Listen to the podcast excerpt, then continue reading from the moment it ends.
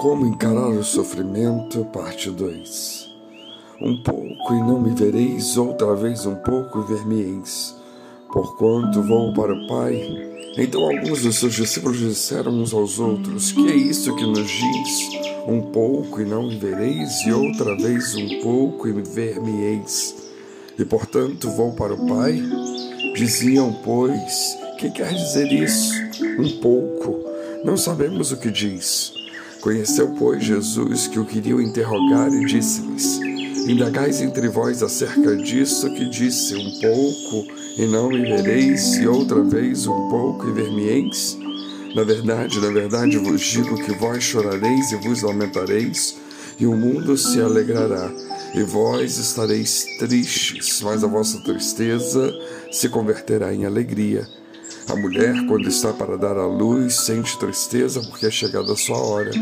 Mas depois de ter dado à luz a criança, já não se lembra da aflição pelo prazer de haver nascido um homem ao mundo. Assim também vós, agora, na verdade, tendes tristeza, mas outra vez vos verei, e o vosso coração se alegrará, e a vossa alegria ninguém vô-la tirará. E naquele dia nada me perguntareis. Na verdade, na verdade vos digo que tudo quanto pedirdes a meu Pai, em meu nome, ele vô-lo há de dar. Até agora nada pedistes em meu nome. Pedi e recebereis, para que o vosso gozo se cumpra. João 16, 16 a 24. Jesus, nessa passagem, nos ensina como é que o cristão deve encarar o sofrimento em sua vida. Em quarto lugar, Jesus nos ensina que o conhecimento a respeito das coisas espirituais após o período de sofrimento será total. Disse Jesus no verso 23: Naquele dia nada me perguntareis. Nesta vida sempre subsistem as pessoas sem resposta e os problemas sem solução. Fazemos diversas perguntas em meio ao sofrimento. Como pode essa provação ser parte do plano de Deus? Pois nossa visão finita não pode visualizar o porvir e esquecemos que Deus tem nos feito passar por outros momentos difíceis. Em última instância, nesta vida, sempre devemos partir pela fé e não pelo que vemos. Devemos aceitar constantemente coisas que não compreendemos. Só percebemos fragmentos da verdade e vemos esboços de Deus.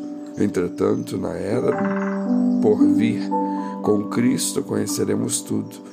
Quando estivermos totalmente com Cristo, terminará o tempo das perguntas e chegará o momento das respostas. Em quinto lugar, Jesus nos ensina que após o período de sofrimento e espera, haverá uma nova relação com Deus.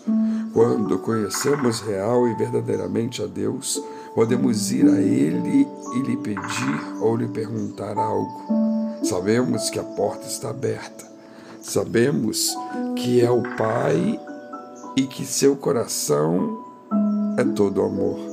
Somos como meninos que jamais duvidam de que seu pai se alegra ao vê-los e podem falar com ele quanto queiram. Jesus diz que nessa relação pediremos algo, mas pensemos-lo em termos humanos, que são as únicas coisas que conhecemos. Quando o menino ama e confia em seu pai, sabe muito bem que em alguma oportunidade seu pai não lhe satisfará algum pedido, porque seu amor e seu conhecimento são superiores aos do menino.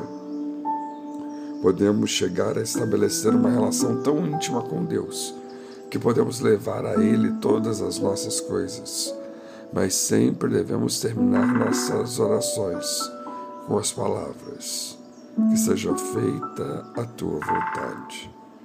Em sexto lugar, aprendemos que nessa nova relação é possível por intermédio de Jesus, só é possível por Ele. Existe em seu nome. Jesus disse assim, no verso 24: Até agora nada tendes Pedido em meu nome, pedi e recebereis, para que a vossa alegria seja completa.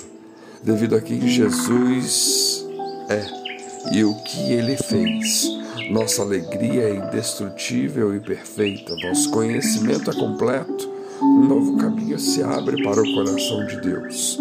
Tudo que temos veio a nós por meio de Jesus Cristo, e em seu nome pedimos, recebemos e aproximamos-nos e somos recebidos. Se estamos passando por uma provação, voltemos-nos para Deus em oração. Entendamos que o sofrimento faz parte e esperemos que não durará para sempre. Deixemos o Pai Celestial saber como estamos nos sentindo, ainda que não seja algo bonito de dizer. Peçamos ao Senhor para nos dar a paz que ultrapassa todo entendimento.